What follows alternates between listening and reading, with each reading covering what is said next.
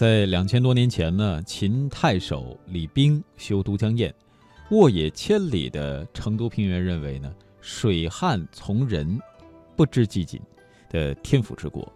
那都江堰水利工程是全世界迄今为止年代最久、唯一留存、仍在一直使用、以无坝引水为特征的宏大水利工程。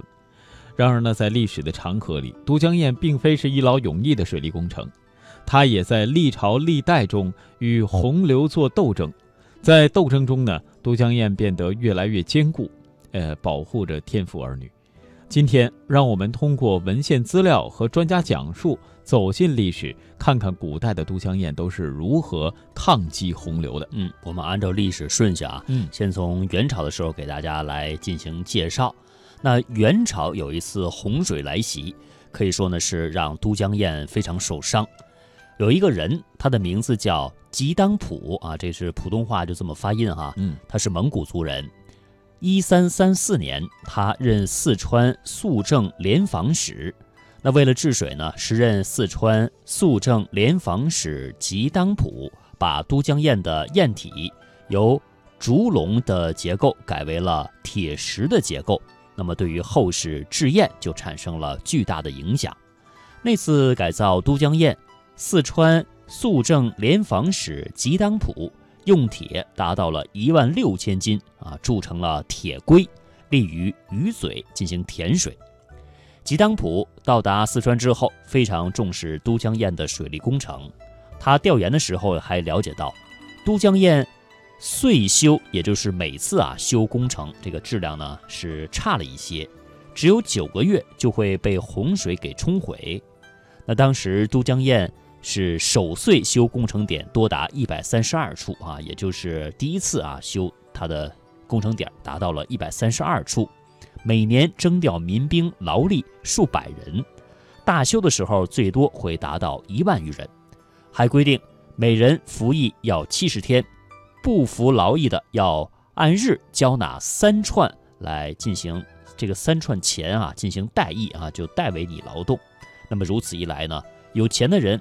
就因为要交钱，那贫困的人呢，就因为要出力，啊，这个修验官吏啊又很贪污啊，所以说造成了一些社会的这种矛盾，嗯，不良的现象，嗯，这个为了解决农民负担过重的问题，当时呢，吉当普就亲自的走访啊，得知岁修的要害达三十二处，于是呢，他与当时任职的这个官吏啊就商议。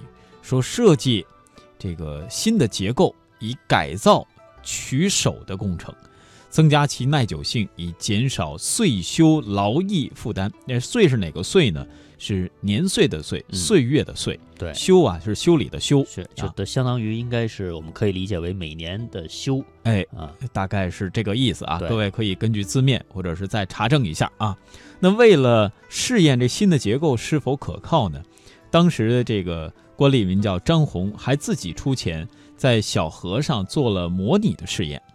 在一三三五年的十一月，吉当普主持的都江堰历史上著名的特修开工，用了五个月的时间，动员石工和铁匠七百人，木工两百五十人，普通的工人包括军工啊是三千九百人，开山取石百余万条，用石灰六千斤，桐油三万多斤，铁。六万五千斤，麻五百斤，呃，五千斤，耗用粮食是一千余石，人工和材料费用呢是共计四万九千串钱啊。当然，这里边有很多的这数字哈，我们在这儿呢，呃，毕竟不是搞这个的啊，也无从专职细致去考证。那也是我们从这个资料的来源处啊，啊，跟大家来进行介绍。嗯，吉当普他就非常大胆的改革工程的结构。曾经受到守旧势力的阻挠和破坏，或者是掘三洞之水以灌其次，或者是毁都江之石以坏其城。但是呢，吉当普也不为所动，坚持完成了施工。完工之后，不但灌溉用水源得到了保证，而且设立了几千处水利加工作坊。这次特修之后啊，工程是维持了四十年。明代几次大修改造都以他的这个方案。作为基本的模式来进行，嗯，那或许呢，对呃对都江堰水利工程有所了解的人都还记得，曾经流传过都江堰埋有镇水铁龟、铁牛、山石石呃三神石人等故事。嗯传说中的铁龟呢是确有其事，《都江堰志》记载是这样的：说这个铁龟啊，正是由吉当普所铸，重量呢达到一万六千斤。这铁龟啊是置于这个鱼嘴上，以求镇水。但是呢，因为铁龟鱼嘴建筑在沙卵石河床上，那基础是被急流掏空，中呃被冲入洪流中。不知所终。那后来呢？岁修和大修都江堰期间呢，出土过不少文物，比如石人。但是呢，这个铁龟成了一个传说，一个千古之谜。嗯，那么在二零零二年的时候，都江堰曾经请专家用碳铁仪器、红外线啊等一些仪器，在都江堰的河床呢进行探测，试图寻找铁龟的踪迹。但是探测器一到河床，这个就有了这种铁器的反应。可以说，这种探测啊，也这种反应呢，也是令专家无从下手的。那么，文物专家蒋永志曾经给出了一个观点，那就是铁牛和铁龟并不在鱼嘴下游，而是在上游。根据他的介绍，铁牛和铁龟呢是非常重的，按照重物在水流中活动的规律。越重的东西可能往上移，而不是往下游移，因此他认为这几件宝物不可能在下游，而是在鱼嘴上游。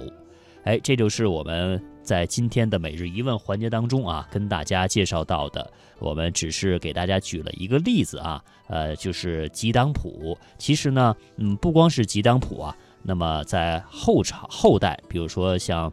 元朝之后的明清时期呢，也是有很多的水利专家，呃，为这个都江堰的建设呀，它的工程啊，如何来抗洪啊，进行巧妙的设计啊，也是影响到现在。当然，现在呢，我们还是有很多的水利专家呢，在为这样的工程啊，贡献着自己的智慧和力量。